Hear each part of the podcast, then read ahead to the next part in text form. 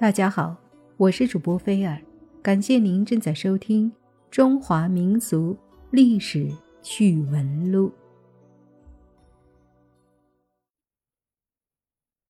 清朝为什么没人愿意娶宫女？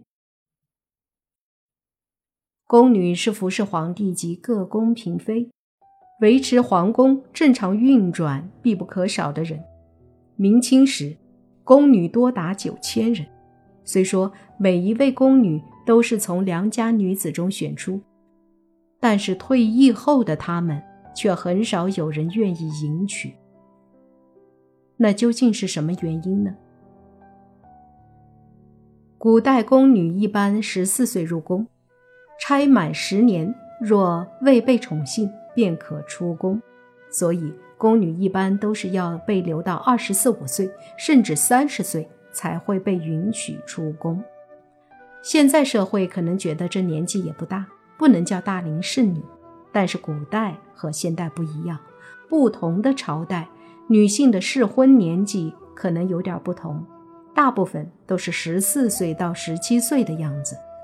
一对比，那么她们的年纪毫无优势可言，有点儿。当时的大龄剩女的感觉，宫女是归内务府来管理的，都是从满族三旗包衣中产生，即正黄、镶黄、正白三旗包衣家的姑娘。因为选秀范围太小，所以大部分宫女长相都差强人意。撇开宫女不说，看看清末年间后宫嫔妃的照片就知道。原来后宫佳丽三千，跟想象中的完全不一样，长相可人的也不多，更何况宫女呢？别以为历史上宫女都是电视剧里演员宫女的颜值水平，宫女的颜值在清末之后可以说走入了富时代。当时慈禧与同治帝闹翻，慈禧专选粗壮丑陋的宫女赐予同治。可以有效的恶心皇帝，还能避免皇帝花心。另外，后宫选的下女必须容貌粗俗。试想，哪个不长脑子的后妃选一个靓女在身边当宫女呀？古代的妃子尤其爱惩罚宫女。后宫争宠，如果心情不好，就开始体罚宫女，来发泄心中的不平。而且，宫女除了要受主子的惩罚，还要受宫中老宫女的欺负，长期以往，心灵和身体都受到了极大的伤害，所以大多宫女都得了血瘀，身体虚弱，神情忧郁。这种症状初期不太严重，只要稍加调理即可，但由于得不到长期治疗。病症拖延，使大多宫女丧失了生育功能。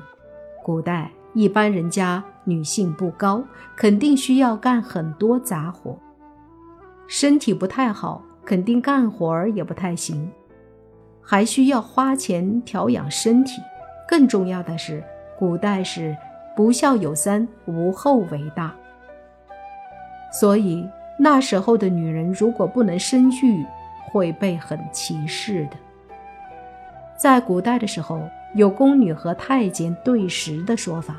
对食的宫女和太监虽然是挂名夫妻，但是时间久了，有的也会生出感情。这种情感是畸形的，因为宫里寂寞压抑，宫女和太监用这样的方式相互慰藉身体和精神。在传统思想根深蒂固的古代。这种行为让人们对宫女有很大的偏见。宫女的生活环境我们都知道，皇宫是一个国家的最高、最有财富的地方。那些宫女在皇宫中长期生活以后，眼界和品味都会有很大的提高。